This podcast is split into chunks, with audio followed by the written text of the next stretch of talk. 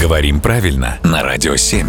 Володя, доброе утро. Доброе утро. Все мы иногда хотим звучать чуть умнее и интеллигентнее, чем мы есть на самом деле. Это похвальное желание. Да, но иногда получается немножко неловко. Ну, например, хочешь использовать слово «крамола», но не совсем уверен, как правильно его использовать.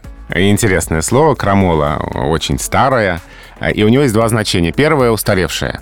А крамола — мятеж, государственный заговор. В таком мы его уже не используем. Мы используем слово «крамола» в другом значении.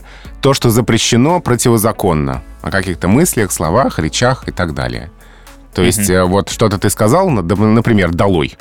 И это крамола. Ай-яй-яй. Да. Или ты Аккуратнее. сказал «да здравствует». Это тоже может быть крамола, смотря в чей адрес. Да, и смотря под каким углом на это смотреть. Да.